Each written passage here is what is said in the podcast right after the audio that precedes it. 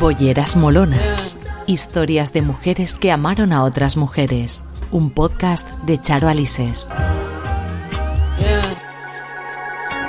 Lucía de Godoy Alcáyaga, más conocida como Gabriela Mistral, nació en la localidad chilena de Vicuña el 7 de abril de 1889. Poeta, pedagoga y diplomática, por su obra recibió el Premio Nobel de Literatura en 1945.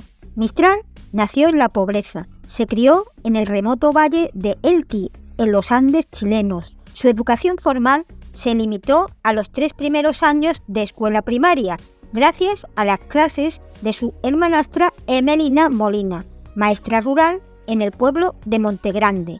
El trabajo de Emelina mantenía la economía familiar ya que el padre de Gabriela abandonó el hogar antes de que ella cumpliera tres años. Con 14 años, Gabriela se inicia como ayudante docente en una escuela rural cercana a La Serena, ciudad principal de la provincia de Coquimbo. Por esa época comenzó a publicar en periódicos locales. Sus escritos causaban admiración y recelos a partes iguales en diversos sectores políticos. En 1908 empieza a firmar sus poemas con el seudónimo de Gabriela Mistral, como alusión al viento o quizás como homenaje al escritor provenzal Frédéric Mistral. Gabriela es el femenino de Ángel Mensajero.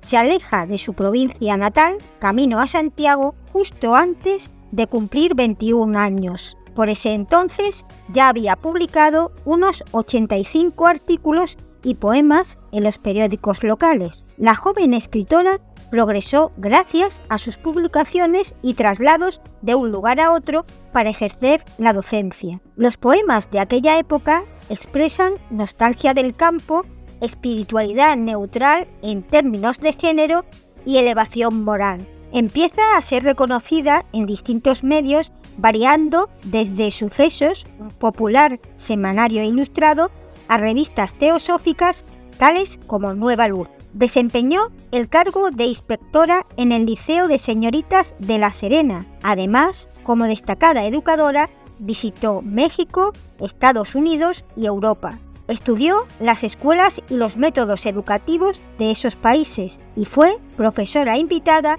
en las universidades de Barnard, Middlebury y Puerto Rico. Después de haber dirigido dos liceos de pésima calidad, opositó y ganó el puesto prestigioso de directora del Liceo número 6 de Santiago, pero los profesores no la recibieron bien, reprochándole su falta de estudios profesionales. En 1922 aparece en Nueva York Desolación, publicada por el Instituto de las Españas.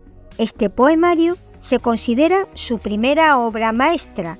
Publicó Lecturas para Mujeres en 1923. En Chile se presenta la segunda edición de Desolación, con una tirada de 20.000 ejemplares, y apareció en España la antología Las mejores poesías. Publicó en 1924 Ternura, libro en el que Mistral practica una novedosa poesía escolar, renovando los géneros tradicionales de la poesía infantil, por ejemplo, canciones de cuna, rondas y arrullos. En 1926 ejerce como secretaria de una de las secciones de la Liga de Naciones. El mismo año ocupó la secretaría del Instituto de Cooperación Internacional de la Sociedad de las Naciones en Ginebra. Desde 1933, Gabriela trabaja como cónsul de su país en ciudades de Europa y América. Ocupó ese puesto durante 20 años. Su poesía fue traducida al inglés, francés, italiano, alemán y sueco, y ha resultado muy influyente en la obra de muchos latinoamericanos como Pablo Neruda y Octavio Paz. En 1945 recibió el Premio Nobel entonces se encontraba viviendo en la ciudad brasileña de Petrópolis, donde en 1943, a los 18 años, se había suicidado Jin Juan Miguel Godoy Mendoza, su sobrino. Jin consideraba a Gabriela como su madre. La muerte del joven sería un hecho devastador para la poeta. Sobre el origen de Jin Jin hubo cierta polémica. Doris Dana, albacea y pareja de Mistral, afirmó que el joven fue fruto de una fugaz relación de la poeta con un hombre italiano, pero eso nunca se demostró. La cuestión quedó zanjada con la publicación del mandato notarial por el que el hermano de Gabriela, Carlos Miguel Godoy, cede la tutela completa de Jin Jin a su hermana Gabriela. Al recoger el Nobel, Mistral se expresó así, por una aventuranza que me sobrepasa, soy en este momento la voz directa de los poetas de mi raza y la indirecta de las muy nobles lenguas española y portuguesa. Ambas se alegran de haber sido invitadas al convivio de la vida nórdica, toda ella asistida por su folclore y su poesía milenarias. Según reflejan algunos documentos, tal y como recoge el documental Locas Mujeres, Gabriela Mistral entabló contactos muy íntimos con mujeres. La relación más importante de la poeta es la que mantuvo con Doris Tana. Ambas se conocieron en 1949 después de la fluida correspondencia que se intercambiaron desde 1948. Fueron inseparables hasta el fallecimiento de la poeta en 1957. Gabriela Mistral nombró a Dana albacea en su testamento y ésta custodió el legado de la poeta durante más de 50 años. Y hasta aquí nuestra bollera molona de hoy. Apegado a mí, velloncito de mi carne que en mis entrañas tejí, velloncito friolento, duérmete apegado a mí.